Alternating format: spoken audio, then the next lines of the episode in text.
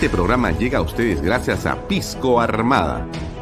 Un pisco de uva quebranta de 44% de volumen y 5 años de guarda. Un verdadero deleite para el paladar más exigente. Cómprelo en bodegarras.com y recuerde, tomar bebidas alcohólicas en exceso es dañino. PBM Plus, alimento para adultos con HMB. Proteínas, vitaminas y minerales con HMB. Vainilla y chocolate, que ayuda a mantener la fuerza de los músculos. Visita pbmplus.pe y síguenos en Facebook como PBM Plus y en Instagram como arroba pbmplus.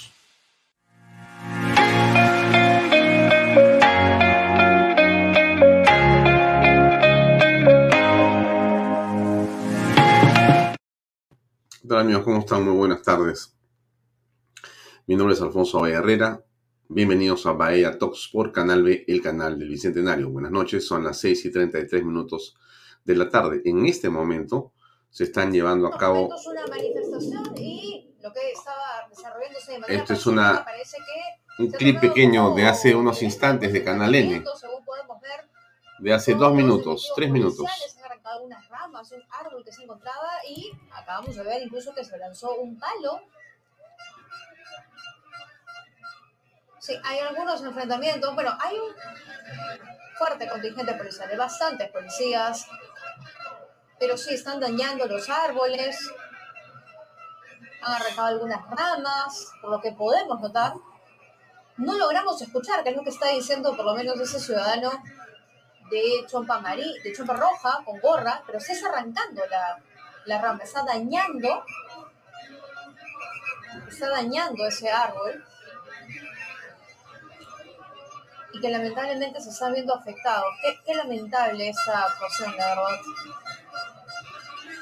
Lo que venía desarrollándose de manera tranquila, pacífica, justamente lo estábamos resaltando hasta hace apenas unos minutos, cambió completamente. ¿Qué es lo que está pasando? Bueno, hay decenas de policías. Hay decenas de policías que entendemos sería un número suficiente para controlar a las. Bueno, a ver, vamos a explicar un poco lo que está ocurriendo, que es eh, algunos manifestantes, quizá un grupo eh, de unos, eh, entendemos que unos 50 o 100, premonidos de palos y otros instrumentos, están eh, marchando en contra del Congreso de la República, dando arengas para que se instale una asamblea constituyente. Y la policía está en este momento, como ustedes han visto en las imágenes, controlando los disturbios que este grupo de personas están generando.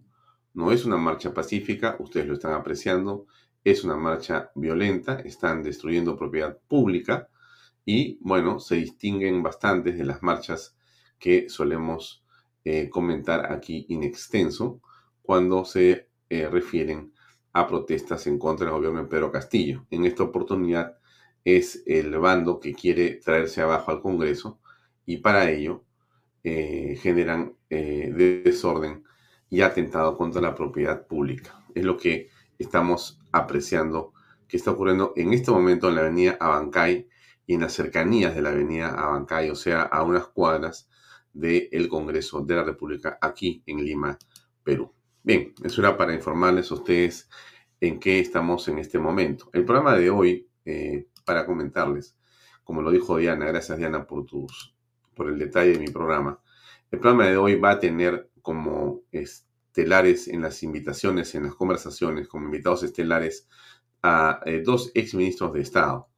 Va a estar con nosotros, por un lado, el exministro de Economía, David Tuesta. David Tuesta eh, ha sido ministro en la época de Martín Vizcarra, empezando el periodo de Martín Vizcarra.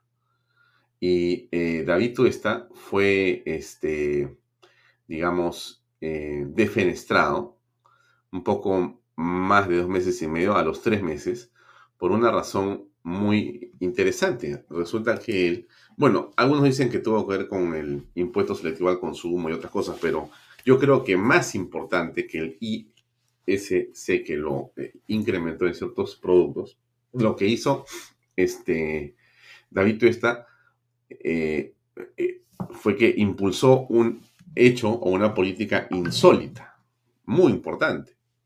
Le costó la cabeza. Él dijo que al entrar al gobierno había que hacer un ajuste en las cuentas de la nación para poder enfocar los presupuestos de manera adecuada y por ello fue que él reveló que existía una cantidad inusitada e incomprensible de gastos multimillonarios en consultorías en todos los ministerios. Y que eso, eso sumaba varios miles de millones de soles, es decir, cerca de 4 mil millones de soles que se gastaban en consultorías al año. Una cantidad realmente exorbitante. Y entonces el, señor economista David Tuesta dijo, entre las cosas que vamos a hacer, una de ellas será reducir esto ostensiblemente y mantener aquellas que sean indispensables y las otras, por supuesto, cortarlas. Bueno, lo que hizo David Tuesta en realidad fue eh, pisar un botón, pisar una mina y detonó una carga explosiva política de enormes este, consecuencias que lo trajo abajo en algunas horas porque por supuesto eso iba contra la billetera de los señores caviares, de la izquierda progresista que vive de la teta del Estado. Como usted sabe, usted a un caviar le puede decir lo que sea, pero que no puede quitarle su trabajo, porque vive del Estado, habla como este izquierdista, vive como hipercapitalista y por supuesto que el discurso es socialistoide, ¿no es cierto? pero vive en esas contradicciones permanentes entre lo que hace y entre lo que dice, entre cómo vive, entre qué defiende, ¿no es cierto? Y por supuesto con un doble rasero permanente, ¿no? Y hemos visto a todos ellos este, que cambian de camiseta, cambian de opinión, defienden solamente aquello que les conviene por razones económicas. No hay principios, no hay valores, hay solamente hiperintereses. Y bueno, digo esto porque después tenemos otra entrevista con eh, el ex ministro del Interior, Gastón Rodríguez, que ha sido eh, también el centro de la atención pública en las últimas semanas a raíz del informe Cabero. Como ustedes saben, eh, se produjo la lamentable muerte y fallecimiento de dos personas en las marchas de noviembre del 2020. Y en esas marchas se eh, lamentablemente produjo el fallecimiento de estas dos personas. Esta, esta investigación se abrió y políticamente hubo quien le endilgó la responsabilidad a eh, el señor eh, Manuel Merino, presidente de la República, al señor Antonio Flores Arauz, presidente del Consejo de Ministros, y al señor Gastón Rodríguez, ministro del Interior de ese entonces, en ese eh, breve periodo de gobierno constitucional de Manuel Merino Lama, el ministro del Interior fue nada menos que Gastón Rodríguez. Bueno, Gastón va a estar esta noche con nosotros después de la entrevista con David Tuesta para que nos cuente los detalles de su participación en ese gobierno. ¿Por qué cree que, digamos, lo persigue? No la justicia, que yo sea de paso, no se detiene bajo ninguna circunstancia por el informe Cabero, otro fake news que los amigos de los medios progresistas, izquierdistas y caviarones eh, sueltan eh, todo el día, diciendo que lo que ha hecho Cabero es eh, con, digamos, consolidar una injusticia y la impunidad. Eso es absolutamente falso, pero absolutamente falso. Pero bueno, ese es el discurso de este grupo eh, de personas. Antes de poner la entrevista, porque la entrevista con eh, David Tuesta, que no está en el Perú, la tuve que hacer hace unas horas. Él está de viaje y por el cambio de horario imposible hacer la historia en vivo, en directo, pero la hicimos eh, y creo que es una pieza muy interesante para que usted reflexione sobre lo que pasa en el país. Em, ¿por, qué le cuento esto de David Tuesta? Para entrar en materia, yo sé que usted quisiera que yo le hable de la no asistencia del presidente de la República al, este, la no, aceptación de la conversación o de la entrevista eh, con la comisión. De eso vamos a hablar después. Hay información, tenemos a los congresistas que llegaron. Es realmente un escándalo. El presidente otra vez se corrió. Pero vamos a ordenarnos un poco y vamos a darle a usted primero la conversación con David Tuesta, que es eh, creo que muy interesante, eh, porque la economía es un tema central. Yo le pongo un cuadrito y hay una entrevista. Mira este cuadrito que es muy interesante. Este cuadrito es de Fernando Sillonis, de su asociación cívica. Me lo estoy robando un segundo para comentarlo porque Fernando lo explica muy bien. Yo les voy a tratar de explicarlo un segundo para pasar la entrevista porque es bien interesante que usted vea qué es esto que está acá. Así nada, grosso modo le digo que a la izquierda está el año 2020 y a la derecha 2021. ¿correcto? O sea, han pasado, perdón, 2000 y 2021. O sea, tiene 21 años, 21 años, 2020, 2021. Tiene 21 años en ese cuadro de recaudación tributaria del gobierno central, ¿correcto? Millones de soles. No importa cuánto es, eso, no es importante, pero vamos a lo, que quiero que usted vea, por favor. Mira, mire cómo estamos en el 2020, 2000, ¿eh? en el 2000, perdón, ¿no? A la izquierda, aquí, aquí, aquí, aquí, aquí, 2000, acá, Usted ve cómo estábamos, ¿no es cierto? Ya. 2001, 2002. Acá está la cantidad de en millones de miles de millones de soles. Estamos pues poquito, ¿no es cierto? Y después hemos ido incrementando, ¿no es cierto? Con García comienza ya 2006 la trepada, ¿no? Ahí está. Se sube con García hasta el 2011, continúa creciendo hacia Cunumala poco con PPK y continuamos. Mire usted el 2020 la pandemia. Esta caída que está acá, esta caída que está acá, este huequito que usted ve acá, se produjo por las eh, equivocadas políticas económicas de Tony Alba y de Martín Vizcarra. Tony Alba era la ministra de Economía y Tony Alba era el, y, y Vizcarra el presidente. Bueno, ellos decidieron parar totalmente la economía nacional por el tema del COVID contraproducente absolutamente. Todo lo que hizo Vizcarra en la pandemia deberá ser investigado. Parte de eso es lo que no se quiere eh, hacer, pero ese es otro tema. Pero mire usted, y, después volvió a subir la recaudación, ¿correcto? Ya. ¿Por qué es importante esto que le muestro? Estamos en 2022, ¿no es cierto? Bueno, la recaudación sigue subiendo, con dos impuestos más importantes acá que son básicamente el IGB y la renta. Son los impuestos más importantes. Aquí en amarillo no se ve, porque es irrelevante, el tema de las regalías mineras o de aduanas. Pero el más importante es eh, el amarillo, que es impuesto a la renta, y este otro que es IGB. ¿Correcto? Ya, el I, eh, el ISC, el ISC es este verde chiquito que tampoco es relevante. Pero bueno, bueno, entonces, si yo les decía, lo más importante son el IGB y la renta. Con eso manejas todo el país. Tienes igual de plata, no pasa nada. Ok, ¿por qué lo digo esto? Digo esto, porque esto es importante entenderlo. El Perú sigue creciendo en recaudación. No hay un problema para el gobierno económico. El problema económico es de los ciudadanos. El gobierno solamente engorda de plata.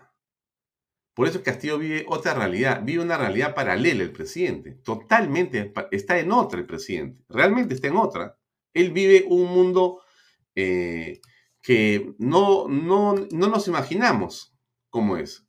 Hoy día se fue a Huancavelica a hablar cualquier cosa. Lo vine como candidato y hoy siendo presidente, y nadie cumplir de la vida. No una promesa, Uf, sino pero solamente escucharle sus demandas.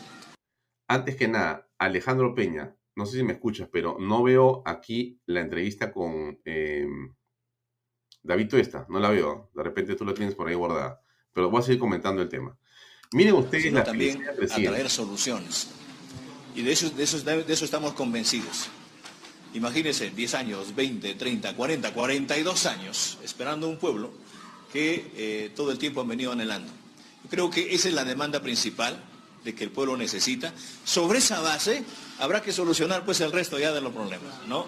Porque no vamos a arreglar los temas ya que son menores si tenemos el problema más grande, ¿no? Un abrazo a todos los compañeros, a los hermanos, a los maestros, a los dirigentes. El tiempo es limitante, cuánto quisiéramos hablar, pero gracias por este espacio, por el recibimiento, para saludarnos un momento. Estamos dispuestos para irnos al lugar que ustedes crean conveniente. Un abrazo, muchas gracias. miren, esto es muy interesante, ¿no? Eh, regreso a mi cuadro, este, esta es la verdad de la milanesa. Esta es la verdad de la milanesa. Sea por los, eh, sea por los, digamos, ingresos extraordinarios que ha tenido el Estado, producto de los precios altos de los minerales y otras circunstancias, el hecho objetivo es que eh, no tenemos un problema de dinero ni de liquidez. Estamos muy bien. Ya. El problema es un problema de gestión. Y esto lo, muestra clarísimamente. Pero lo dejo ahí, no continúo con esto, porque si no nos vamos a, a llenar de más cifras y lo que quiero es que escuchemos la entrevista con David esta que ya la veo acá conectada. Entonces se las pongo, la escuchamos y después venimos con Gastón Rodríguez para hablar de qué pasó con Inti Bryan y toda esa película que decimos nuevamente algo que nos parece fundamental. Nosotros creemos exactamente lo que piensa el congresista Alejandro Cabero. Nos parece fatal, nos parece terrible y triste la muerte de Inti Bryan y es indispensable encontrar a los responsables. Y eso no debe detenerse. Lo que no se debe hacer es poner a tres chivos expiatorios, o sea, buscar un responsable político para limpiarse las manos quienes verdaderamente fueron causantes de esa, digamos, de ese desmadre, de esa algarada. Pero eso es lo que muchos quieren ocultar. Entre quienes estuvieron medios de comunicación, periodistas, tuiteros y tuiteras. A de una pregunta. Eh, políticos, congresistas, empresarios, todos confundidos, entusiasmados por el hashtag de pie y por la idea de que Merino no lo representaba. Me imagino que ahora lo representa muy bien el señor Pedro Castillo. Pero bueno, es un poco la, la historia. Le voy a dejar acá la entrevista y ahí va. A ver.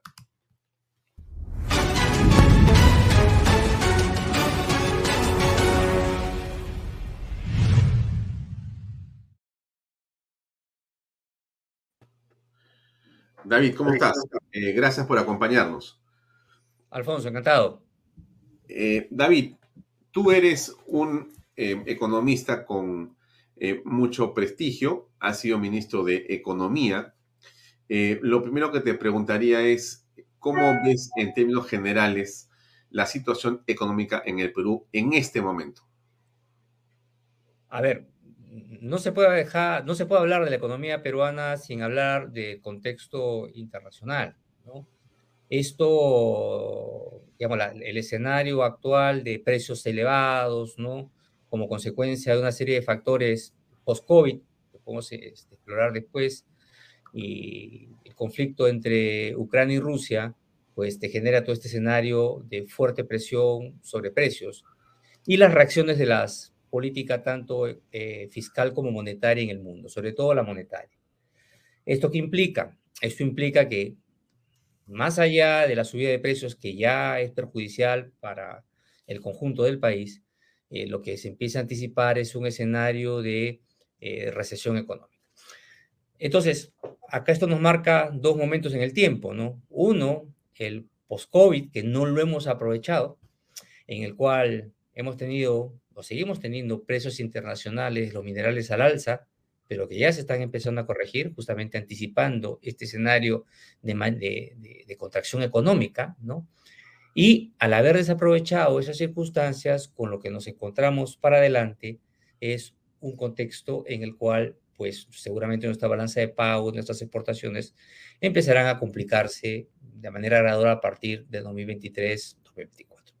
Entonces, ese es el contexto externo y que va a afectar de mayor o menor manera a todas las economías del mundo. Empecemos hablando de repente por las emergentes, en la cual se encuentra Perú. Pero a ello hay que añadirle los propios autogoles que nos hemos generado ya en la gestión propia de la política. Y acá, cuando hablamos de la política económica, no solamente podemos hablar del Ministerio de Economía y Finanzas. El Ministerio de Economía y Finanzas es una pieza, ¿no? Una pieza que tiene espacio muy limitado para hacer cosas si es que el resto de las carteras el resto de los ministros, los compañeros de carpeta del ministro Graham, no van en la misma línea. Entonces, hoy la política económica eh, su principal enemigo, ¿no? Se encuentra en el resto de carteras sectoriales y sociales que no están apuntando hacia un mayor crecimiento económico, una mayor prosperidad para los peruanos, más allá de los discursos dogmáticos que escuchamos. O sea, lo que tú aprecias, David, es un divorcio entre la dirección eh, general del Ministerio de Economía y lo que podrían ser las carteras sociales o las carteras inclusive, las que tienen que ver con temas de producción como, llamémosle, minería, por ejemplo, pesca, eh, comercio exterior, etcétera. Claro, efectivamente, fíjate, comencemos, por ejemplo, algunas, algunos, este, algunas menciones anecdóticas, pero que, que a todo, seguramente la, audiencia le va a quedar bastante claro, ¿no? El tema de transporte y comunicaciones. ¿no? Transporte y comunicaciones concentra eh, aproximadamente un 20%, 15% quizás del presupuesto público para inversión pública, ¿de acuerdo? Todo lo que es proyectos e inversión. Este país para crecer, eh, la pieza, tener, o sea, tener esta pieza este, productiva, este socio enfocado en lo que es infraestructura, es fundamental, ¿de acuerdo? Entonces tú, tú ves, por ejemplo, el Plan Nacional de Competitividad, el Ministerio de Economía gestiona o impulsa este plan señalando por dónde debemos avanzar. Pero por otro lado hemos tenido un ministro eh, prófugo, ¿no? El ministro Silva, que durante todo el periodo que ha estado de ministro se ha dedicado a otras cosas, el transporte informal, dar permisos ahí medio raros.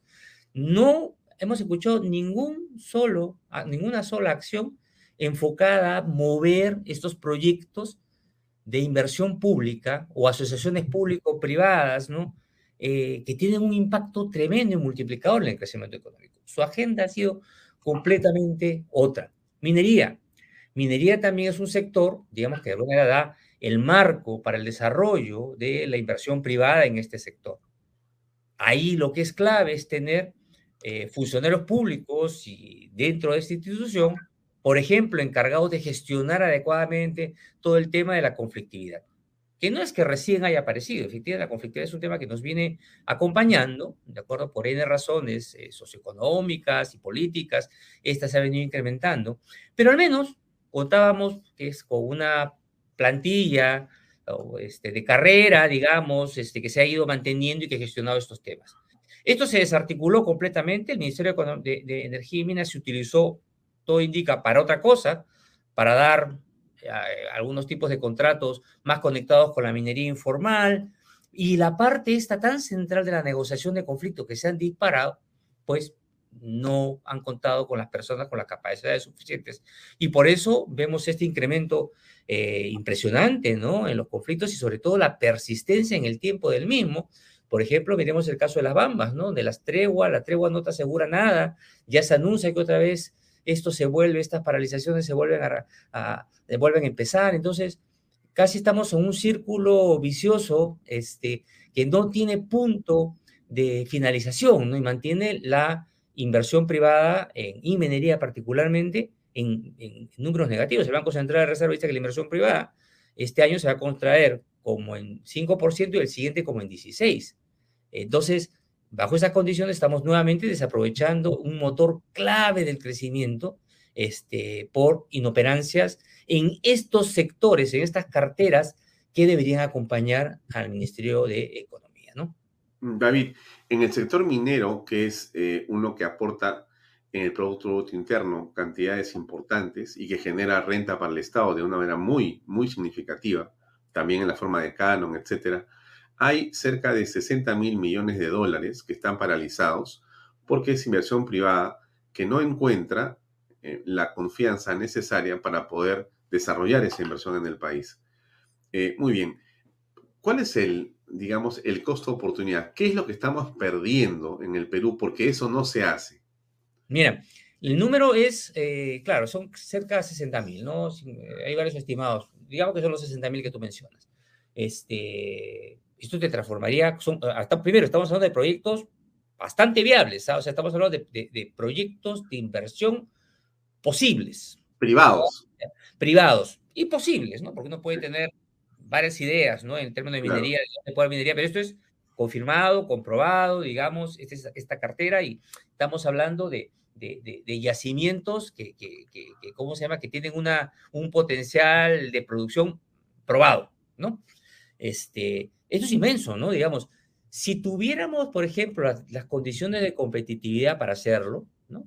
Partamos por el tema de conflictividad, un sector, un, un, un Estado que promueva, digamos, mantener un sistema tributario competitivo, eh, eh, con desarrollos adecuados de las infraestructuras para que salgan los productos, ¿no? Si tuviéramos lo que se llama, es, este, en, cuando, ponemos como referencia, que, ¿cómo quisiéramos que fuera el sector minero peruano? Ponemos como referencia siempre a Australia. Australia es el que tiene todo este, un marco institucional, digamos, que esté enfocado a dar las mejores condiciones socioeconómicas y socioambientales a su país pero está todo bien desarrollado, digamos, y la minería se constituye en un motor y todo está, está adecuado y articulado para que ello sea así. Si tuviéramos ese modelo, mira, en 10 años, eh, lo cual implicaría, digamos, poner más o menos en, eh, ya en operatividad al menos un 20%, esos 60 mil que tú has dicho, el PBI per cápita del Perú se duplicaría.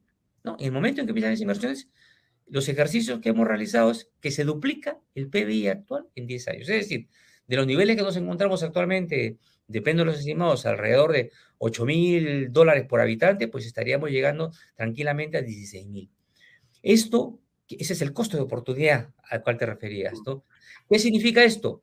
Que la pobreza, por ejemplo, a ese nivel podría estar en vez del 20 que teníamos antes de la pandemia y que hoy está más o menos a 25, podríamos tener el nivel de pobreza por debajo del 10% solamente en una década, ¿no? En una década, muy bien. Así es, así es. O sea, y, a eso seguimos, ¿no? O sea, si esto, digamos, si esto es un continuum, ¿no? Entonces uno podría esperar, digamos, tener niveles de pobreza en tres décadas en menos del, del, del 3%, ¿no? Digamos, es un tema de decisión. Lo que pasa es que acá todo, y particularmente la minería, está contaminado por discursos eh, dogmáticos. ¿no? Ese es el gran problema del país.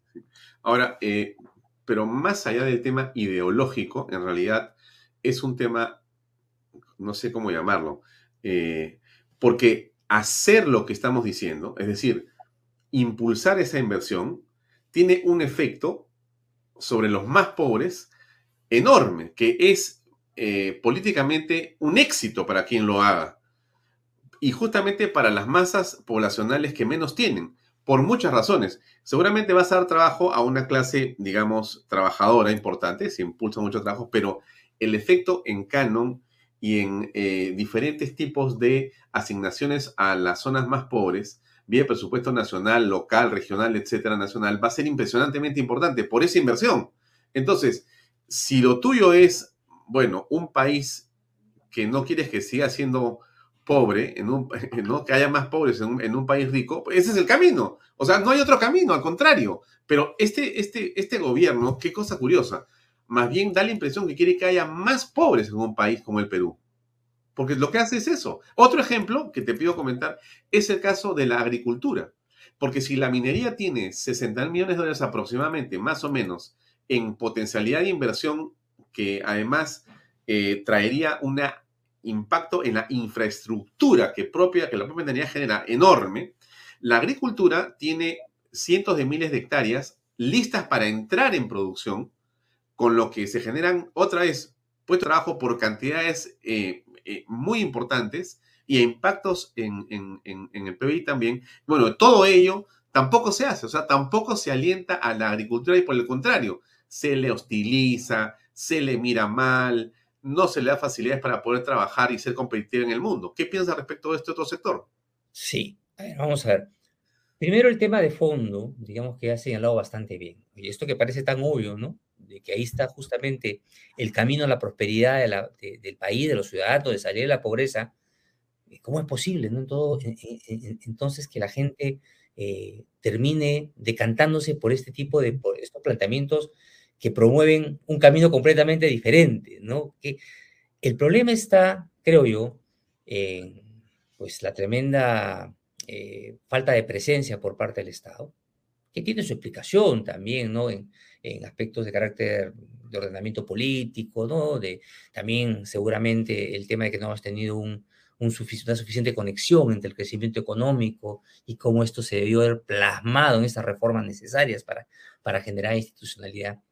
Pero no existir esta presencia del Estado, y ahí, y ahí, por ejemplo, incorporo también el mal, paradójicamente, este proceso de descentralización eh, que, que, supuestamente iba a ayudar justamente a dar esta mayor institucionalidad, pero se ha generado una descentralización sin eh, rendición de cuentas, ¿no? Y sin rendición de cuentas y sin capacidades, ¿no? Dos elementos claves, digamos, para que esto pueda funcionar. Entonces, ante esas circunstancias, no una presencia real por parte del Estado, y cuando se presentan circunstancias críticas en la economía, rápidamente esto es explotado por parte de estas personas de, de ideología, pensamiento completamente diferente, para desviar la atención y decir que el problema por el cual eh, usted hoy no puede eh, comprar una, una canasta básica suficiente para alimentarse, el por qué hoy no tiene agua y desagüe, etcétera, etcétera, se debe a la Constitución,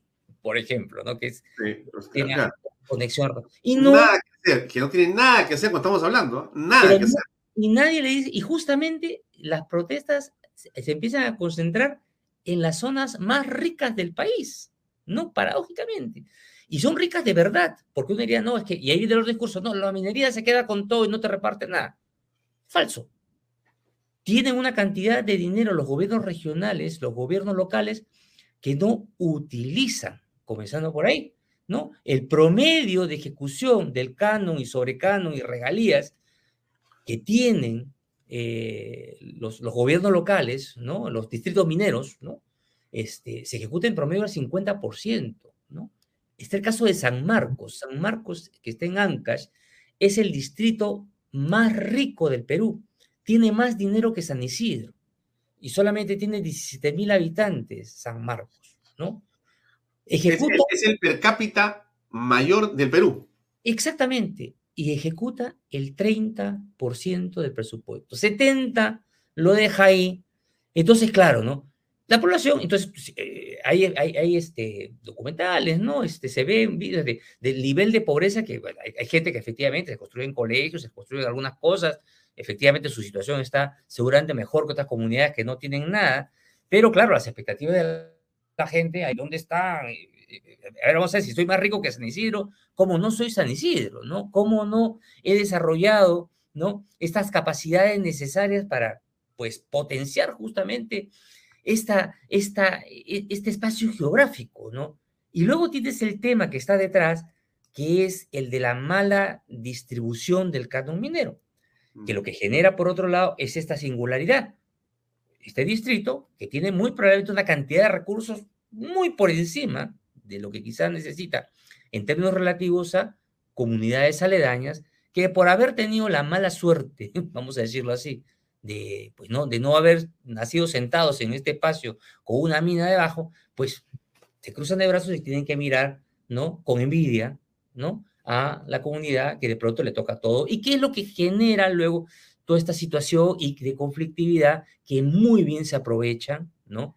Estos este, personalidades o movimientos, ONGs, asesores, todo el mundo come de eso al final. O sea, hay un ecosistema que destruye valor, ¿no? y lo que nos tiene ahora actualmente las circunstancias actuales. Entonces, ahí se tiene que hacer algo, porque si solamente vamos a estar mirando y, bueno, y, diciendo, oye, mira la conflictividad, no, acá el tema requiere eh, cambios importantes, eh, decisiones políticas importantes, convencimiento, por supuesto, porque no es fácil eh, hacer una redistribución, ¿no? Una forma de redistribuir el canon, muy difícil decirle, oye, ya no te toca esto, te toca menos, pero hay que ver la forma, integrar proyectos, integrar realidades, eh, generar esquemas de desarrollo productivo, ¿no? Esas cosas importantes que no suceden de la noche a la mañana, pero que nadie lo ha hecho o la gente en previos gobiernos se movía muy poco, pero hoy ya tenemos un gobierno que está negado a ni siquiera moverse, ¿no? Sino, mejor dicho, no moverse por la dirección en que iba, aunque iba lento, sino ir completamente por el camino contrario, ¿no? Entonces, y lo mismo sucede con la agroindustria, ¿no? Y ahí nos encontramos pues también con otros problemas, ¿no? Digamos también que, ellos les, que, ahí cae de, con mayor fuerza porque es un sector pujante que no tiene el mismo tamaño, ¿no? Que muchas empresas del sector minero, ¿no? Eh, por ejemplo, en los temas, estas normas de la Agenda 19, ¿no? Y ya las normas que se han ido cambiando de la, de, la ley para la agroexportación, que se han ido reduciendo los beneficios, cada vez se le ha ido acotando ese espacio que ha demostrado ser exitoso para el desarrollo que tenemos hoy en agroexportación. Y todas esas áreas de explotación de hectáreas que se podrían aprovechar tremendamente. Y luego viene pues también cómo se detienen estos proyectos como Majes, como Chavimochi, que, que ahí donde se ve justamente la importancia del Estado como socio y lamentablemente pues estamos en unas circunstancias muy complejas, ¿no, Alfonso, para que esta cosa siga avanzando? Ahora, una encuesta que publica hoy la República, en términos generales, señala que la mayoría de peruanos asegura que la economía es peor que el año pasado. O sea, no se sienten eh, contentos y más bien ven lo que tú estás señalando, ¿no? Hay una, digamos, eh, pauperización, existe una mayor dificultad, hay expectativas truncas y ven un futuro oscuro, ¿no? Eso es el común de los peruanos. Pero esto se, eh, más bien se contradice, David, y por eso te pido una explicación cuando hablas de recaudación tributaria. Fíjate, el Perú el año pasado ha batido un récord. Esos en números finales, nuestra recaudación sigue creciendo como una especie de locomotora a, un motor espectacular. Tú miras al Perú y dices, oye, lo felicito, ¿ah? ¿qué tal desempeño para recabar plata el Estado? O sea, entonces, ¿cómo se entiende una economía que todos vemos que está semi paralizada, una expectativa de la gente que dice, no, no la veo bien, la veo peor, y un Estado que se va llenando de dinero? Esto ¿Cómo se explica y qué consecuencias va a traer? ¿Va a ser así siempre? Bueno, no, siempre no, no va a ser así. Todo, todo tiene su final, ¿no? Como dice la canción de Otto Rabó de Willy Colón.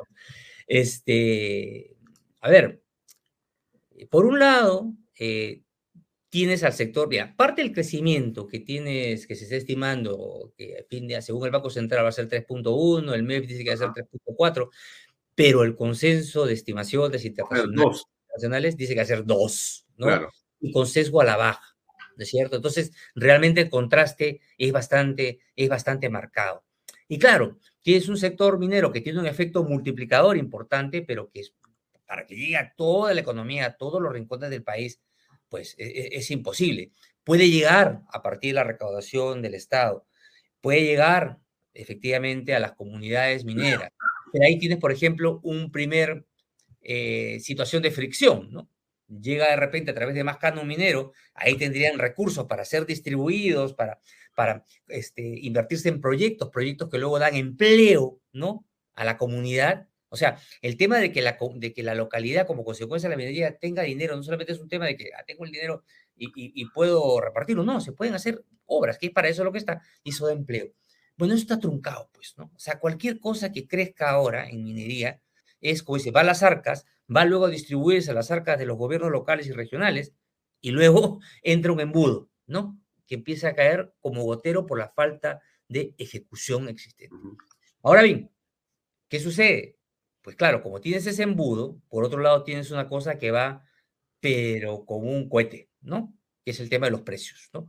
Tienes los precios incrementándose de manera acelerada, tenemos inflación de 8% en el agregado, pero más del 13% en alimentos. Si uno ve los combustibles ha subido casi 100% desde la época prepandemia hasta ahora.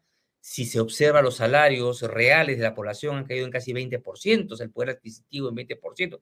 Entonces, claro, todo eso genera esta dicotomía que estamos escuchando, ¿no? Ahora bien, tú dices, ¿esto va a durar para siempre? Pues no, el tema es que bueno, está muy bien que siempre, este, que la minería vaya muy bien y que, ¿cómo se llama? Y que tengamos una cierta recaudación. Potencialmente hay, hay unos recursos que, que podrían servir para el país o, o, y, o, más temprano que tarde le llegaría a la gente. El problema es que eso va a dar la vuelta. ¿no? Estamos ahora en esta circunstancia en que los precios eh, de estos minerales que están aportando justamente a que la recaudación esté subiendo, ¿no? Eh, muy probablemente empiecen a dar la vuelta. Eh, adelante, ¿no? Y además hay un tema que valdría la pena señalar, ¿no?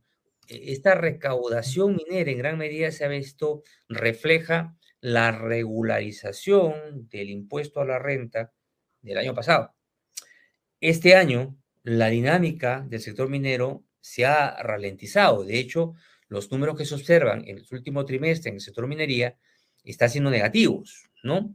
Entonces, eh, eso, eh, digamos, como que estamos observando eh, indicadores económicos que reflejan dos momentos del tiempo distintos, ¿no? Podríamos decir, David, que la gallina de los huevos de oro se está quedando sin huevos. Claro, efectivamente, se está quedando sin huevo y este gobierno está matando a la gallina de paso, la está ahorcando, ¿no? Porque eso, tenemos una gallina que está quedando poco a poco, los huevos van a ser de menor peso, vamos a ponerlo así, los precios van a ir cayendo y por otro lado tiene un gobierno que, está haciendo todo lo posible por acecharlo, por ahorcarlo, ¿no? Y en señales incluso, ¿no? Recuerda cuál fue la, la, la, solución o la recomendación facilista que se dio a finales del año pasado pues vamos a subirle una mayor carga al sector minero cuando justamente tenemos problemas de competitividad en el sector en su conjunto. ¿Cómo vamos a, subir mayor, cómo vamos a una mayor carga minera? En vez de ir por el camino, que es lo lógico, que es hoy, ah, promovamos más inversión privada, hagamos que crezca más el sector, vamos por el camino inverso. ¿no?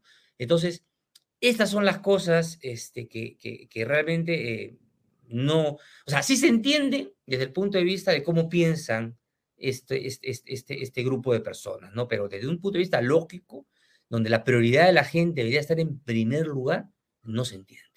Mm. Ahora, David, este, pero la, impresión que también uno recoge es de que eh, en realidad este, en el concierto de la América Latina, tú, tú ves las cosas eh, porque me imagino que contrastas el Perú, haces un benchmark de lo que pasa aquí con otras realidades en América Latina. Entonces, eh, desde el punto de vista, no sé si fiscal o económico en general, el Perú se ve mejor que otros países. Esa es la realidad. Y no sé si la pregunta cabe, pero te rogaría que precises si tú crees que, eh, digamos, la salida de la crisis, David, la salida de la crisis nos permitiría que el Perú eh, la superara con otra gestión de una manera mucho más rápida que otras naciones en este concierto de Latinoamérica? Sí, es por una razón eh, central, ¿no? Que es, eh, eh, a ver, la base para un crecimiento sostenible a largo plazo, digamos, este, uno de los factores centrales de eso que llamamos competitividad es el de la estabilidad macroeconómica. Mm. Y en eso, de acuerdo al World Economic Forum, Perú es el número uno. ¿Qué significa eso, no? Que tienes un Banco Central de Reserva independiente, bien enfocado en mantenerse eh, en la estabilidad, en mantener la estabilidad de precios, que tienes un, lo que se conoce como institucionalidad fiscal, tienes eh, una regla fiscal, tu marco macroeconómico multianual y tu consejo fiscal, que es una, es una trinidad institucional que Perú la tiene y que está muy enfocado a mantener el déficit fiscal bajo control esos dos factores tienen ya prácticamente un desarrollo de tres décadas en el Perú y siempre a mejor. Y, esta institucionalidad de la cual hablamos se prueba en situaciones de crisis. Hemos pasado varias crisis y mira, en los otros factores de competitividad que nos faltan, este, eh, poder judicial, eh, desarrollo de infraestructura, desarrollo de tecnología, innovación eh, mm. digital, etcétera, etcétera, estamos hasta las patas. ¿No? Mm. Pero ese factor, que vendría a ser como el mástil de este barco, se sostiene, ¿no? Y es por eso que esto le ha caído de todo, ¿no? Y le ha caído este gobierno. Y no lo estamos, Y estamos ahí flotando. O sea, podríamos estar creciendo el triple. Ok, estamos creciendo a ritmo de tres, de dos, a pesar del gobierno que tenemos. Pero es gracias a esta institucionalidad que está aguantando y yo creo que tiene un espacio para aguante. Por eso tu pregunta de que, oye, si viene otro gobierno, si viene otro tipo de gestión, digamos, con, las cosas medianamente claras, pues esto debería empezar a despegar, ¿no? Eh, el tema es, este, eh, y esa es la, gran pregunta, ¿hasta cuándo va, a aguantar este mástil de la estabilidad eh, macroeconómica? Yo creo que por eso, siguiendo la lógica de que, del camino inverso que, que, siguen este, estos movimientos de izquierda, es que quieren tumbarse, no solamente la, dicen la Constitución, pero fundamentalmente lo que más les molesta a ellos es el capítulo económico de la Constitución que soporta justamente o da bases a esta estabilidad, ¿no? Entonces, eh, ese es el punto, ¿no? Entonces, mientras la Constitución y el capítulo económico de la Constitución se mantenga y siga soportando estos dos componentes, fiscal y monetario, eh, hay espacio para que eh, enrumbar este, hacia un camino de, de, mejores expectativas para los peruanos. ¿no? Bien, David, no te quiero quitar más tiempo, pero no quiero desaprovechar la oportunidad para preguntarte lo que siempre te quise preguntar sin conocerte. Yo te vi ministro de Estado por tres meses em, y me pareció sorprendente una política que tú anunciaste y que yo la comenté en las redes sociales. Creo que escribí un artículo al respecto y dije, realmente ha llegado una persona con una visión que es muy particular, porque hiciste un anuncio que me pareció realmente que no lo he vuelto a escuchar en la historia. Dijiste, hay un gasto superfluo en consultorías que creo que eran de 2 mil o 4 millones de soles. Eso no puede ser, no puede ser. Cuando yo vi esa declaración política, porque un ministro de Economía es básicamente un político, además de economista, yo dije, bueno, aquí hay dos cosas que van a pasar.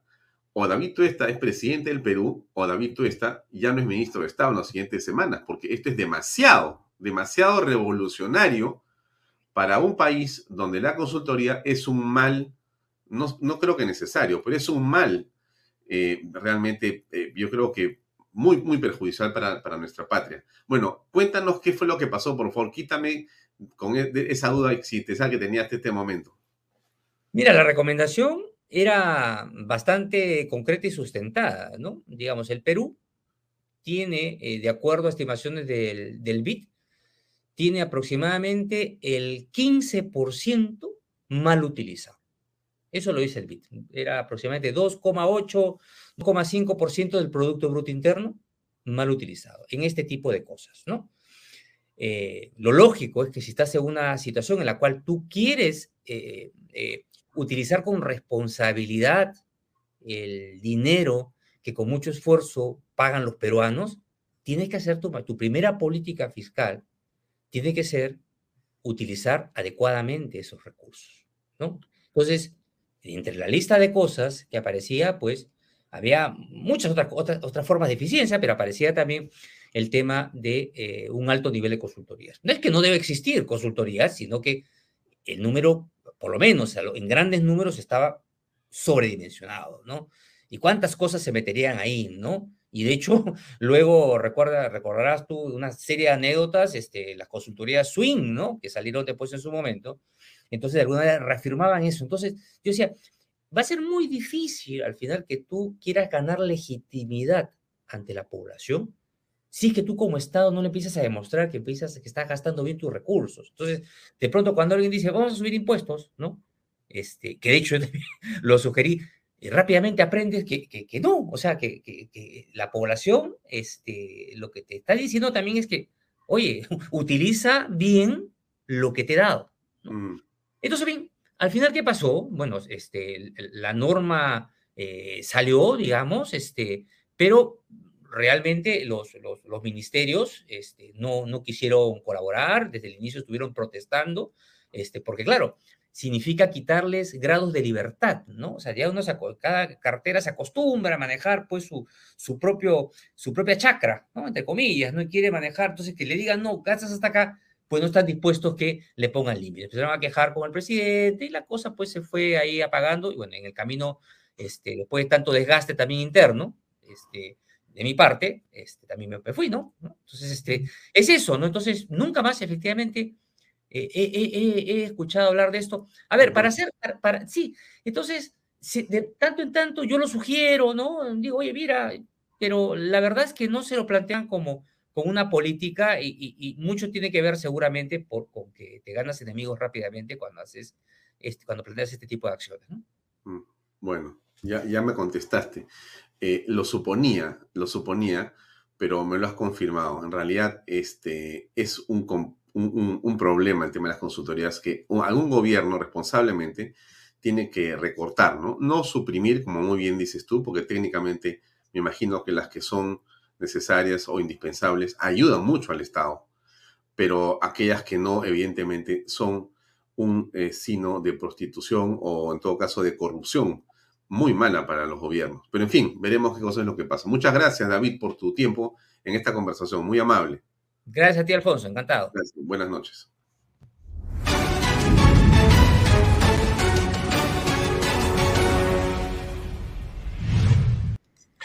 Bien amigos, eh, continuamos con eh, Bahía Talks. Ahora vamos a conversar con el exministro del Interior, Gastón Rodríguez, que ya está conectado con nosotros. Gastón, ¿cómo estás? Muy buenas noches. ¿Cómo te va? Buenas noches, Alfonso. Un saludo cordial para ti y para todas las personas que te siguen a través de tu programa. Gastón, estuve hoy día releyendo el libro eh, El verdadero golpe de Manuel Merino de Lama, que de muchas maneras trata de dar la versión del expresidente constitucional sobre lo que ocurrió en los hechos que finalmente se han convertido en el centro también de una vorágine política, con este tema de la acusación contra ti, contra el primer ministro y contra el presidente de la República, y con el informe Cabero, que hoy día finalmente quedó archivado, imaginamos que definitivamente. Pero déjame leer un párrafo y medio del libro para ponerle contexto y quiero tu opinión y entramos al tema de eh, lo que ocurre con estos dos jóvenes que lamentablemente pierden la vida. Va acá este libro que como ustedes saben amigos se llama El verdadero golpe. No sé si lo ven, pero está acá. Déjenme leer esta parte que dice lo siguiente. Lo escribe Manuel Medino. Dice lo siguiente. Yo decidí renunciar por varias razones. Primero porque la policía dejó que los manifestantes lleguen hasta mi casa. Afuera tenía más de 500 personas con carteles diciendo muerte a Merino, con reflectores en la noche poniendo frases en mi contra que tenían aterradas a mi mamá, a mi esposa y a mi hija. Fue un direccionamiento mediático, político y delincuencial nunca antes visto en la historia de la República. A los carteles de no me representa y no es mi presidente, se sumaron aquellas proyecciones sobre los edificios colindantes. Es decir, mientras yo ocupaba mi tiempo en coordinar el gabinete, en paralelo, en mi hogar se vivía un drama con el tumulto de jóvenes con cacerolas, carteles, bocinas, megáfonos y reflectores instalados en el techo de una conocida institución financiera, apoyados notoriamente por el empresariado que no se había representado o que no veía con buenos ojos la vacancia de Vizcarra. Sumado a eso, el acoso en redes, tanto que mis hijas y familiares se vieron obligados a cerrar sus cuentas de Facebook, Twitter, Instagram, WhatsApp, asustados por la violencia y los ataques que con la ayuda de influencers, empresarios, políticos y un gran sector de la prensa estaban perpetrando. Bueno, ahí lo dejo. ¿Qué recuerdas, estimado Gastón, de esos momentos complicados? Tú eras ministro del Interior. ¿Qué estaba ocurriendo? Sí, bueno, en primer lugar quiero un poquito refrescar al público en que los hechos se dan a partir del día 9 de noviembre. ¿no? Entonces, el día 9 el presidente Merino eh, es ungido como presidente luego de que sucede el tema del Congreso. Y el día 10 y 11 se produce la juramentación de tanto de él como la del premier Antero Flores Arauz y nosotros, los ministros, Recién a partir del día 12 nos hacemos cargo, yo llego al Ministerio del Interior 5 y 30 de la tarde aproximadamente después de, del primer Consejo de Ministros. Y lo que, se ven, lo que se venía viviendo realmente era una situación nunca antes vista, ¿no? Eh, en 35 años de policía no vi una, una movilización de esa naturaleza y sobre todo con los argumentos que se esgrimían, dando todas las narrativas por hechas, todas las percepciones por ciertas, y eh, trasuntando esta información hacia la población, ¿no? De manera tal de que, sumado al tema de, del encierro que hubo por la pandemia y el hartazgo de la clase política, obviamente la gente ganó las calles inmediatamente a defender eh, la democracia, de lo que en esos momentos todos creían. ¿Qué recuerdo yo de esos momentos? Fueron momentos muy duros, fueron momentos en los que no hubo tiempo para mucho. Y eso yo lo quiero recalcar, Alfonso. Eh, yo veo cuando, por ejemplo, congresistas del Partido Morado o de la izquierda radical hablan de que no se le puede criticar a, los ministros, que por cierto son de su, de su ideología, porque solamente tienen un mes o un mes y medio y necesitan algo más de tiempo para sentarse en sus cargos. A nosotros nos lincharon en 48 horas en el cargo y nos pedían que demos soluciones a todo. Nunca vi eh, la preocupación de la prensa porque en 24 horas se instale o se designe un gabinete, como lo hicieron con el primer Antero Flores Arauz. Y entonces dentro de esa vorágine de situaciones que se venían presentando, se tenían que tomar algunas decisiones, obviamente. Y todo se ha centrado básicamente en la investigación del Ministerio Público en los tres políticos. Y esa investigación, aparte de centrarse en los tres, Alfonso, habla de que... Gastón, Gastón, antes que pases a hablar de la investigación, permíteme repreguntarte, ¿por qué crees que los medios de comunicación tenían esa presión sobre ustedes? ¿Qué cosa los eh, hacía mantener esa, digamos, forma de plantear el tema noticioso? Bueno, definitivamente había un tema de interés económico, que suponían ellos que se les acababa una serie de prerrogativas que tenían con el gobierno de Vizcarra.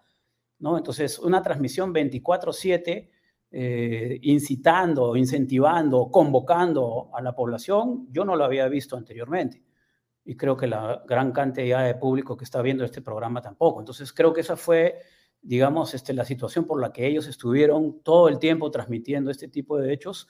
Y como yo lo he dicho en algún otro programa, es muy distinto que un medio de comunicación se coloque frente a la policía y solamente filme el accionar de la policía repeliendo un ataque, a que se coloque como el 5 de abril detrás de la policía para que toda la población vea a través de sus cámaras cómo la marcha es violenta o no es pacífica, ¿no es cierto? Lo que sucedió el 5 de abril no sucedió el 14 de noviembre. El 14 de noviembre los medios estaban con los manifestantes. Entonces creo que básicamente fue por eso que los medios de comunicación estuvieron transmitiendo todo el tiempo. Ahora, Gastón, quiero resaltar ese tema porque aquí lo que se dice es que existe una impunidad a través del archivamiento del informe Cabero. Pero tú has referido a un hecho que además es público. Está en las imágenes y vamos a encontrar, a diferencia del 5 de abril, como muy bien lo has dicho, aquí lo que ha existido es mirar las cosas solamente desde un lado. Y qué curioso, no del lado de la ley, no del lado del Estado de Derecho, no del lado de la defensa de la Policía Nacional que nos representa o nos debería representar a todos, sino del lado de los manifestantes que en ese momento y en muchos casos en ese noviembre eran una turba de desadaptados, vamos a decirlo con claridad. Había gente que marchó con sus familias muy claramente en un sentido pacífico, que todos reconocemos que uno puede hacer, pero hubo piedras, palos y una serie de otras bombardas que no eran de los pacíficos, eran de unas lumpen que estaban ahí. Y eso es lo que nunca se dijo, nunca se dijo, nunca se enfocó esa parte. Y has dicho que la razón por la cual se produce ese tipo de distorsión noticiosa tiene que ver con un tema gravísimo, Gastón, que es que los medios de comunicación, por el anuncio que hace el propio Manuel Merino, está en su libro, dice, se acabó la mermelada no más publicidad, sino se regulará. Dijeron, ah, no, entonces a este lo sacamos inmediatamente. Eso parece haber sido la razón verdadera detrás de ese tipo de eh, cobertura tan, tan extraña. Es un tema netamente de interés económico, ¿no? Tú lo has dicho, la mermelada.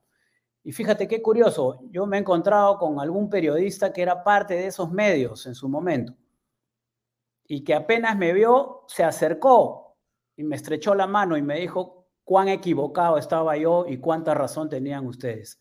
Y es de hidalgos y de caballeros reconocerlo, me dijo. Claro, un poco tarde, le dije yo, ¿no? Pero es lo que sucedió, o sea, había una, una narrativa que se hizo realidad y que obviamente se le vendió a todo el país, más que todo a Lima, porque acá fue donde se suscitaron los hechos, ¿no? Y este, esa marcha fue infiltrada. Pero además de lo que tú has dicho, te faltó un elemento más, que fue el Ministerio Público, que no lo vio con los mismos ojos, ¿no? En donde un día después de renunciar el presidente Merino, nos llegó a los tres políticos denunciados un FAI de 50 hojas de denuncia. yo no he visto que la fiscalía de un día para otro haga un file de 50 hojas. Lo estuvieron trabajando, ¿qué cosa fue lo que sucedió? ¿No? Entonces al día siguiente llegó a nuestros, a nuestros domicilios ya la acusación y era por haber ordenado una represión, como ellos llaman, ¿no? Porque la policía, señores televidentes, no reprime. La policía mantiene y restablece el orden público. La palabra represión nos hace acordar a épocas nefastas de nuestra historia republicana, ¿cierto? Entonces, eso fue lo que sucedió y e incluso los, los políticos que se encontraban de esa tendencia encabezando las marchas los primeros días, se entrevistaron con los comandos operativos de la policía y se hicieron responsables que ellos iban a conducir la marcha por un determinado camino. Y cuando todo se desbordó, desaparecieron. Y eso no fue valorado por el Ministerio Público. Tampoco la reunión que había tenido el jefe de región de la policía con los fiscales de prevención del delito. Tampoco se ha valorado eso. Los fiscales de prevención del delito estuvieron en la región policial de Lima antes de las marchas. Y luego cuando se suscitaron los hechos, no habidos, no estuvieron. Y obviamente lo que, se, lo que no se vio, ¿no? El, el, daño a los vehículos policiales, a las policías femeninas y muchas otras cosas más que el público debe de saber, Alfonso. Lo he dicho en algunos medios, pero lo voy a repetir. El día 12, la contención policial fue de efectivos policiales con escudos y cascos a la altura de la avenida Bancay. El día 14 se cambió ese dispositivo a rejas de metal. Y la razón del cambio fue justamente para evitar tener contacto, como se había tenido el día 12 con la marcha que venía. Y señalándosele solamente el camino a seguir de acuerdo a lo acordado. ¿Quién consiguió la infiltración de las barras bravas? ¿Quién subvencionó a las barras bravas para su asistencia? Uno para el otorgamiento de avellanas y fuegos artificiales. Dos, y para que puedan tener ellos un misionamiento en esa, en esa marcha. Esas tres cosas no han sido tomadas en cuenta tampoco en la denuncia. Y es algo que creo que es importantísimo establecer. Eh, Gastón, para tener un contexto más claro, por favor, ¿nos puedes dar una brevísima explicación de tu currículum vitae, tú eres un eh, oficial de la Policía Nacional ahora en retiro, pero ¿cuál ha sido tu experiencia?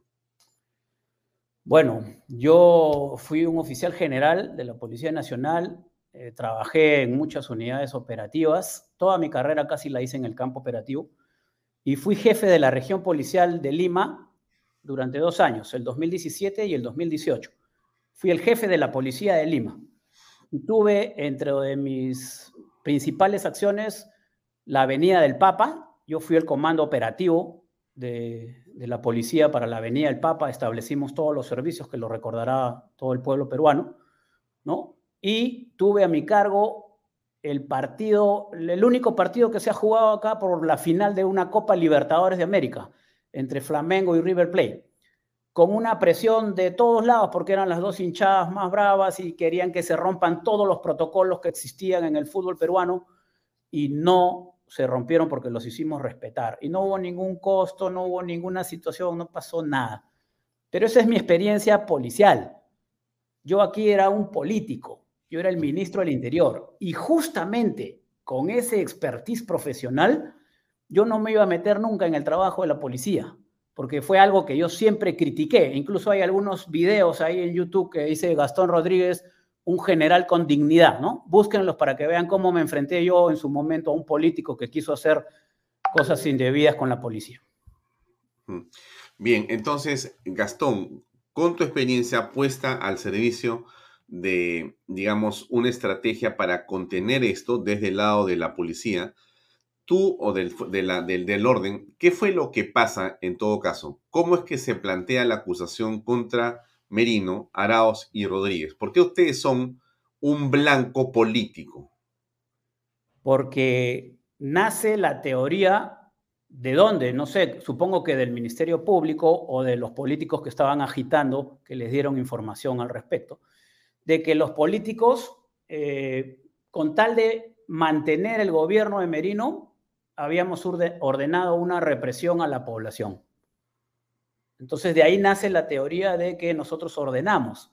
Después de ocho meses de investigación, tú ya lo sabes, no encuentran, ni, han revisado correos, computadoras, han entrevistado secretarias, secretarios, jefes de gabinete, no han encontrado absolutamente nada que dé una orden eh, de, de, acción en contra de los manifestantes. Más bien, más bien, y aquí también quiero, quiero aprovechar porque el tiempo en televisión es corto, nos acusan por omisión y nosotros no somos garantes, no hay ninguna norma que diga que somos garantes. Pero cuando dicen que no hicieron nada por evitar o, por mantener el orden, eso es absolutamente falso. Y yo lo he presentado con mi abogado en la fiscalía y tampoco ha sido tomado en cuenta. Tres documentos en 48 horas de acción digamos, dentro del cumplimiento de la función del Ministerio del Interior hacia la Policía Nacional para que realice su trabajo en el marco de los derechos humanos. Y la policía lo ha replicado a sus comandos. Todas las órdenes de los comandos policiales hacia abajo son manteniendo el irrestricto respeto a los derechos humanos. Los policías que estuvieron en primera fila el día 14, detrás de las rejas, fue la unidad de salvataje, los ángeles guardianes del verano, los que rescatan a todas las personas en el verano. Hubieron un instructor, un mayor instructor y 12 suboficiales instructores en derechos humanos graduados internacionalmente. ¿Para qué? Para aplicar el uso de la fuerza de acuerdo a los manuales internacionales. ¿No ven los videos contengan, contengan, contengan que repiten los policías? Entonces, si hay una opción de, reprimir, como dicen ellos, eso se hubiera dado pues a mansalva, mm. ¿no? Y en el caso de los fallecidos que todos lamentamos, también hay, hay cosas por hablar ahí, ¿no es cierto? Por ejemplo. Por ejemplo, que existen pruebas balísticas. Y de verdad que me sorprendí cuando una congresista del Partido Morado ¿no? dijo que a un periodista que le, le, preguntaba, le dijo, entérese usted bien y lea bien las pericias de la fiscalía, donde dice claramente que la policía ha disparado perdigones de plomo.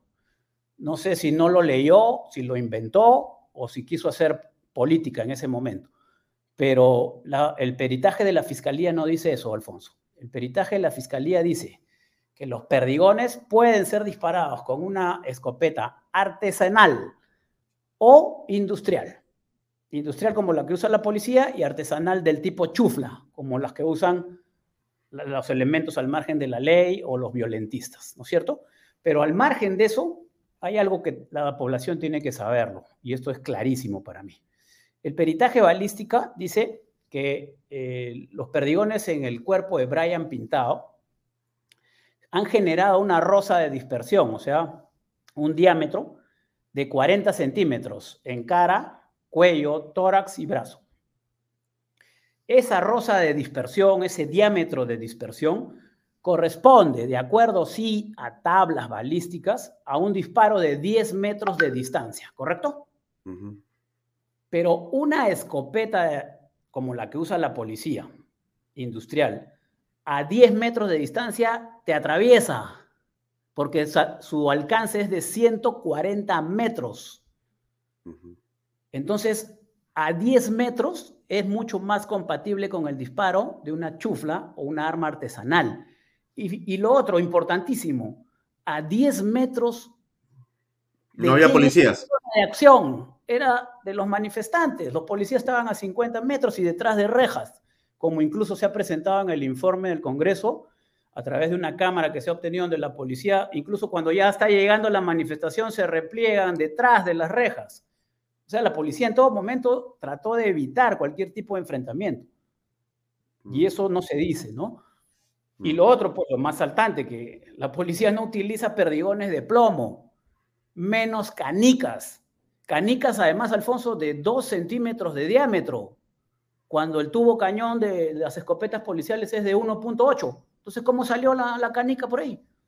y un policía se va a arriesgar a disparar una canica a, punto de malograr su armamento y que después tenga que, que responder al Estado por eso, no, pues, o sea, no, no se puede inventar ese tipo de situaciones. Mm. Ahora, ¿qué políticos eh, son los que han contribuido a crear esta ola de desinformación? Bueno, los que todos vimos, ¿no? Comenzaron a salir desde las primeras horas. El abanderado fue el señor Julio Guzmán del Partido Morado, los congresistas Olivares y de Belaunde. ¿Dónde están sus desaparecidos, señores congresistas? Y todo el mundo lo daba por hecho esa narrativa también. Se ha investigado en doble instancia y no hubo nunca un desaparecido. Yo nunca en mi carrera policial tampoco asistí a una marcha con desaparecidos, ni uno. Y acá dijeron que habían como 40. Además, yo quiero, quiero decir algo, Alfonso. Hay manuales de la Comisión Interamericana de Derechos Humanos que se publicaron en noviembre o octubre del año 2019, antes que pase lo de Santiago de Chile, las revueltas de Chile. Y en ese manual hablan de las experiencias de las policías de Centroamérica, que dicho sea de paso, los temas de derechos humanos ahí sí hemos visto que son cuestionables, ¿no? Entonces, dan una serie de recomendaciones que fueron copiadas por alguien, por algún político, casi como una plantilla a lo que sucedió acá. Y te las menciono las más saltantes. Primero, la no utilización de equipos policiales de inteligencia. Segundo, la no utilización de cuerpos policiales en traje de civil y con chalecos identificatorios. ¿Quiénes eran en el Perú? Los Terna, ¿no es cierto? Luego de eso, eh, otra serie de, recomendaciones que, que, eran como una plantilla a lo que estaba sucediendo acá, acá en, en, Lima, ¿no? El uso de, material este, prohibido. Entre paréntesis, lo que sucedió acá, los perdigones de plomo y las canicas. Y así como ese, una serie de situaciones que justo repetitivamente y nosotros nos quedábamos sorprendidos de ver qué cosa es lo que había pasado, o sea, por qué en esta manifestación se habían empleado todo ese tipo de situaciones por parte, entre comillas, de la policía, del Estado. Mm. Que hay desaparecidos, que hay agentes de civil que están secuestrando a la gente. Hemos tenido exministras del, del gobierno de Vizcarra yendo a los cuarteles de la policía, ¿no? Este, menoscabando la moral de la policía vilipendiando a la institución policial, socavando esa, esa, efervescencia que tienen los policías en el cumplimiento de su misión. Entonces después nos quejamos. ¿Por qué pasa lo que está pasando actualmente? ¿Por qué tanta inseguridad y todo? Los policías también tienen derechos humanos, también son seres humanos. Mm. Eh, quisiera que escuchemos, estimado Gastón, las palabras que hoy dijo en la mañana el congresista Cabero en torno a lo que fue este pedido de eh, nueva votación para que se vea el archivo del de el, eh, informe que finalmente se dio. Escuchemos, por favor, lo que dijo el congresista. 11 policías en este momento investigados por el Ministerio Público, así como manifestantes por estas dos muertes, y esa investigación continúa.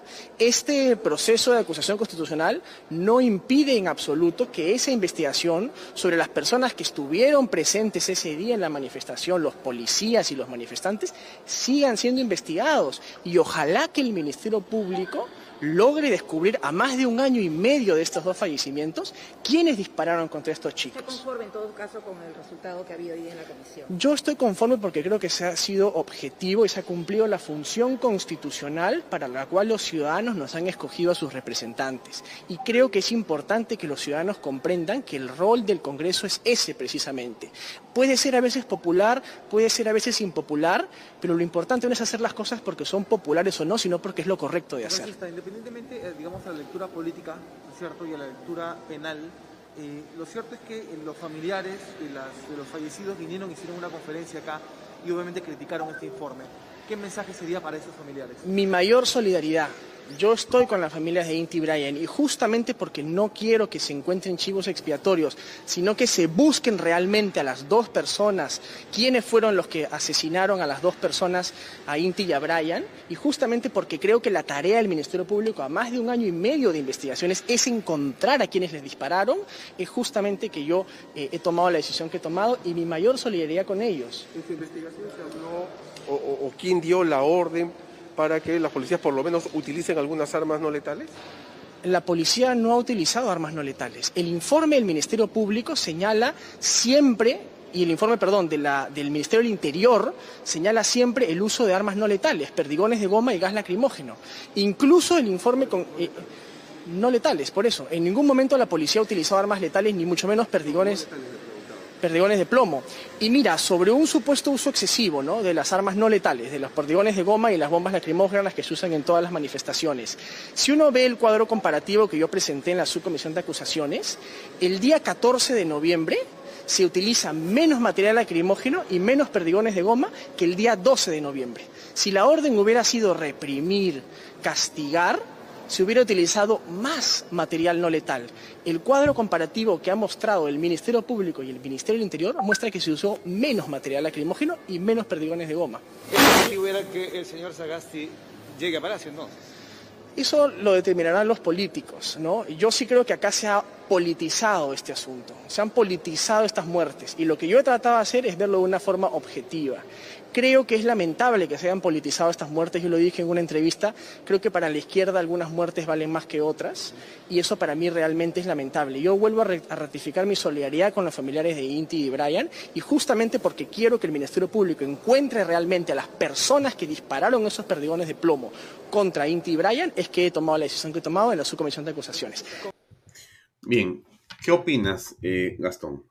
Bueno, es clarísimo. Creo que el congresista Cabero ha hecho una investigación profunda con todas las pruebas que le remitió el Ministerio Público y ha llegado a determinar lo que hoy día hemos visto en ese informe, bueno, el lunes pasado y hoy día que no se alcanzaron los votos nuevamente, ¿no? Creo que sin lugar a dudas la investigación ha sido clara, pero sobre todo con la razón. Había un razonamiento por parte del Congreso de que no se puede, eh, como lo dice bien el congresista, tener un sesgo político de esa dimensión para intentar esclarecer un hecho de sangre a través de la persecución a tres políticos. ¿no? Eso creo que no, no es correcto. Aquí nosotros tres hemos sido, y lo hemos dicho siempre, los principales interesados en que se establezca la verdad, que se lleguen a, descubrir a quienes eh, mataron levemente a estas dos personas. Y otra cosa, hay un protocolo, Alfonso, se llama el Protocolo Interinstitucional entre el Ministerio Público y la Policía Nacional para el recojo de cadáveres eh, en hechos de violencia, en escenarios de violencia. La pregunta es, ¿por qué el Ministerio Público apartó a la División de Homicidios y a la División de Criminalística de la Policía en esta investigación que era tan importante para el pueblo peruano? ¿Por qué? Como, como consecuencia de eso, no se encontraron evidencias porque recién el Ministerio Público fue después de dos días al lugar de los hechos a acordonar la escena del delito cuando ya los barrenderos del, municipio de Lima habían levantado cualquier evidencia explotable. ¿No? Y entonces no se ha tenido pues una, una investigación adecuada, que no ha llegado a nada hasta el momento. Mm. Ahora, ¿qué papel juega en esto Zoraida Ábalos? Porque me estás hablando de la fiscalía, me estás hablando de quien plantea la denuncia constitucional contra ustedes, ¿no es cierto? Y entonces, pero ella, eh, bueno, ¿cómo aprecia su desempeño? Bueno, ella actuó precipitadamente. En algún momento le escuché decir en algún momento que ella no era penalista, con mayor, con mayor razón entonces. ¿No? ¿Qué cosa fue lo que quiso hacer? ¿Por qué esa, esa necesidad de actuar con tanta rapidez y directamente sobre tres políticos. En algún caso de muertos de protestas durante el gobierno de Sagasti o de Vizcarra, ¿ha habido una investigación de esa rapidez y esa naturaleza? Cero. En ninguna. Y yo pregunto, y la audiencia me responderá seguramente, ¿no fueron muertos en hechos de alteración del orden público? Y y entonces, ¿dónde está la diferencia, señores de medios periodísticos que, que dicen que son diferentes muertos. El otro día estaban entrevistando a uno de nuestros abogados en un canal y dijo, no, no, esos muertos son diferentes. ¿Qué cosa? ¿Hay muertos diferentes? ¿Hay situaciones distintas? Es, son hechos de alteración del orden público, Alfonso. Y tienen la misma, el mismo grado de, de, responsabilidad. O sea, hay un desempeño, eh, como dices tú, la policía tiene que poner orden y en esa virtud se hacen una serie de acciones.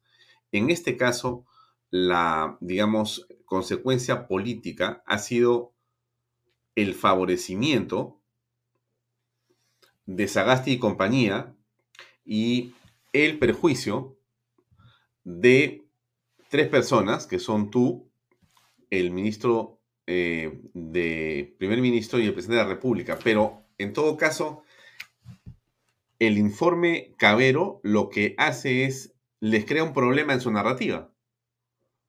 Así es, así es, como tú lo dices, porque ahí se está estableciendo realmente cómo fueron los hechos y que no hay ningún blindaje, porque hay muchos políticos de esta ideología que dicen que no se interrumpa ¿no? a la fiscalía en su investigación, que se investigue. Correcto. En el caso de los políticos, ya investigó la fiscalía. Y si a ti te abren instrucción o te inician una investigación por un delito, se supone que tienen que acusarte por ese delito o decirte que no lo, que no lo has cometido, ¿no es cierto? Acá no, aquí nos cambiaron el delito en el aire y no se pronunciaron sobre el, el, inicio de la apertura del delito.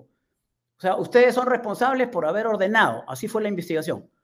Ocho meses de investigación, resultado, ustedes son responsables porque no ordenaron.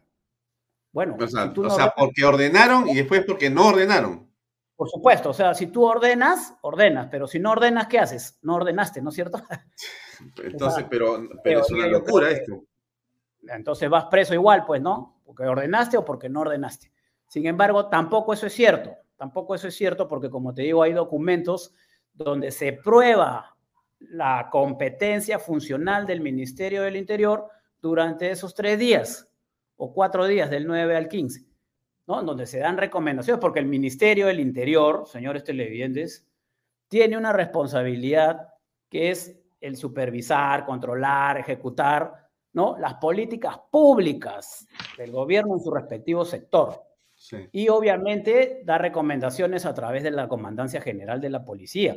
Pero el ministro o el viceministro no van a ir pues con su escudo y con su casco a impedir, ¿no? Porque muchos hablan y no impidieron y no hicieron nada. Nos querían a los tres seguramente en el medio de la manifestación. Eso no puede darse. Entonces se ha cumplido de acuerdo a las funciones pero sí han habido varias falencias en toda esta investigación y como te digo, un gran interés de politizar el tema y de, de encontrar la respuesta. Yo creo, Alfonso, de que tanto las familias, tanto los políticos de izquierda radical, tanto los congresistas de esas bancadas, deberían estar totalmente interesados en saber quién disparó a esos dos muchachos, quién les quitó la vida. ¿cierto? Eso para mí sería, como familiar, mi principal preocupación. ¿Por qué los familiares también están pidiendo a los políticos? ¿Quién los está asusando? Bueno, es obvio, pero todos los días les están diciendo eso, que los políticos, los, los políticos no hicimos eso. Los políticos no disparamos, no ordenamos, cumplimos nuestra función. Busquen a quienes, infiltrados en la marcha, dispararon contra sus familiares. ¿Por qué no les exigen eso a sus abogados que salen en todos los medios que esos días también estuvieron a rienda suelta informando? Y ahora les han vuelto a dar tribuna, les han vuelto a dar cámara. Sin embargo, a nosotros no nos invitan ni por asomo. ¿No? Solamente hay una versión y esa versión es la única y la verdad y tiene que ser verdad y además tiene que ser sancionable. No, pues esas cosas no pueden suceder en nuestro país. Hmm. Ahora, esto, eh, Gastón, ¿cómo ha afectado tu vida, tu carrera, tu familia? Bueno, esos son momentos muy duros, ¿no? Este, lo, mis hijos también tuvieron que salirse de sus redes, ¿no? Eh, colisiones en la universidad con, en, eh, con algunos compañeros, eh, mi esposa también, esas lágrimas de mi familia, yo no se las voy a disculpar a nadie tampoco, ¿no? Porque son cosas muy, muy fuertes que se dan, sobre todo cuando uno no, no, no tiene la responsabilidad y que te vengan a poner un, un, un, mamotreto de 50 páginas donde te digan eres responsable de homicidio por dolo. Señores, yo trabajé 35 años en la policía y todo el tiempo defendí honra, patrimonio y, bienestar de, de los ciudadanos. Innumerables intervenciones por aire, mar y tierra. Yo soy aviador, tú sabes. Rescates en la playa, como salvavidas, como policía. Una serie de situaciones en donde mi esencia siempre ha sido proteger a mi comunidad, a mi prójimo, y que de cliché me pongan homicidio, acusado por homicidio, no, pues eso no, no, es, no es posible y, realmente afecta a toda la familia, ¿no? Hay muchos de mis familiares que, que, han sufrido estas, estas situaciones y, bueno, yo creo que ahora que el Congreso se ha pronunciado en este sentido, en algo volverá siquiera la tranquilidad para poder reinsertarnos nuevamente en el mundo laboral con fuerza y, poder salir adelante, ¿no? Porque todos necesitamos sobrevivir. Bien, Gastón, son casi las ocho. Eh, te agradezco mucho por tu tiempo, por tu paciencia para contarnos estos hechos, que creo que son de una suma importancia. Qué bueno que he podido ubicarte, porque me parecía muy interesante coger tu testimonio para que tú puedas decir en primera persona lo que has vivido, lo que ha pasado y darnos tu punto de vista que me parece central en esto. Sí, solamente para terminar, quisiera decirte que eh, uno de los últimos libros de Moisés Naim, quien fue ministro de Fomento de Carlos Andrés Pérez y también director del Banco Mundial, decía que las democracias hoy en día están amenazadas por lo que él ha llamado las tres P, ¿no? Posverdad, populismo y polarización. Y en cuanto a la posverdad, es, dice que ahora se trata de hacer de, los hechos, de, las, de las percepciones, se, hace, se trata de hacer las realidades, ¿no? A través de los medios de comunicación, de la velocidad de la Internet, de las manipulaciones algorítmicas, ¿no? Y se trata justamente de cambiar percepciones, aunque no estén pegadas a ellas necesariamente la verdad de los hechos ni que sean reales. Quería terminar con eso. Absolutamente de acuerdo con Moisés Naim y contigo en tu reflexión y esperamos poder servir a que las cosas eh, puedan revertirse y que en la opinión pública y en los jóvenes que fueron llevados, desde mi punto de vista, de las narices, en muchos casos, eh, esto pueda realmente esclarecerse y al final sepamos qué fue lo que pasó en realidad. Que se sepa la verdad, Alfonso, que se sepa la verdad. Yo sé que la Policía Nacional no dejó de trabajar. Y sé que en la acusación que les han hecho a los comandos de la policía en el Ministerio Público va a traer más de una sorpresa al pueblo peruano, siempre orientada al conocimiento real de los hechos. Muy bien, muchas gracias Gastón, muy buenas noches, muy amable. ¿eh? Y a todo el público. Buenas noches. Buenas noches. Bien amigos, era un testimonio clave en esta investigación, pero absolutamente pertinente y necesario. Qué bueno haber podido conversar con Gastón Rodríguez, ex ministro de Estado, en esa condición tan delicada como lo que pasó en noviembre del 2020, para que usted sepa la versión de los hechos en realidad. Hay una narrativa, hay una eh, historia que se cuenta, eh, evidentemente interesada en favorecer específicamente los intereses políticos de Sagasti, del Partido Morado y compañía. Es clarísimo, es clarísimo. Y a eso han servido medios de comunicación, periodistas, políticos, empresarios y muchas otras personas. Todo al final se termina por conocer. Gracias por acompañarnos. Mañana estamos con ustedes a las seis y media en punto en otra edición de Vaya por Canal B, el canal del Bicentenario. Buenas noches. Este programa llega a ustedes gracias a Pisco Armada. Un pisco de uva quebranta de 44% de volumen y 5 años de guarda. Un verdadero deleite para el paladar más exigente cómprelo en bodegarras.com. Y recuerde, tomar bebidas alcohólicas en exceso es dañino. PBM Plus, alimento para adultos con HMB.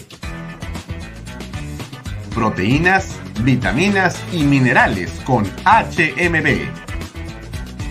Vainilla y chocolate, que ayuda a mantener la fuerza de los músculos Visita pbmplus.pe y síguenos en Facebook como pbmplus y en Instagram como arroba pbmplus.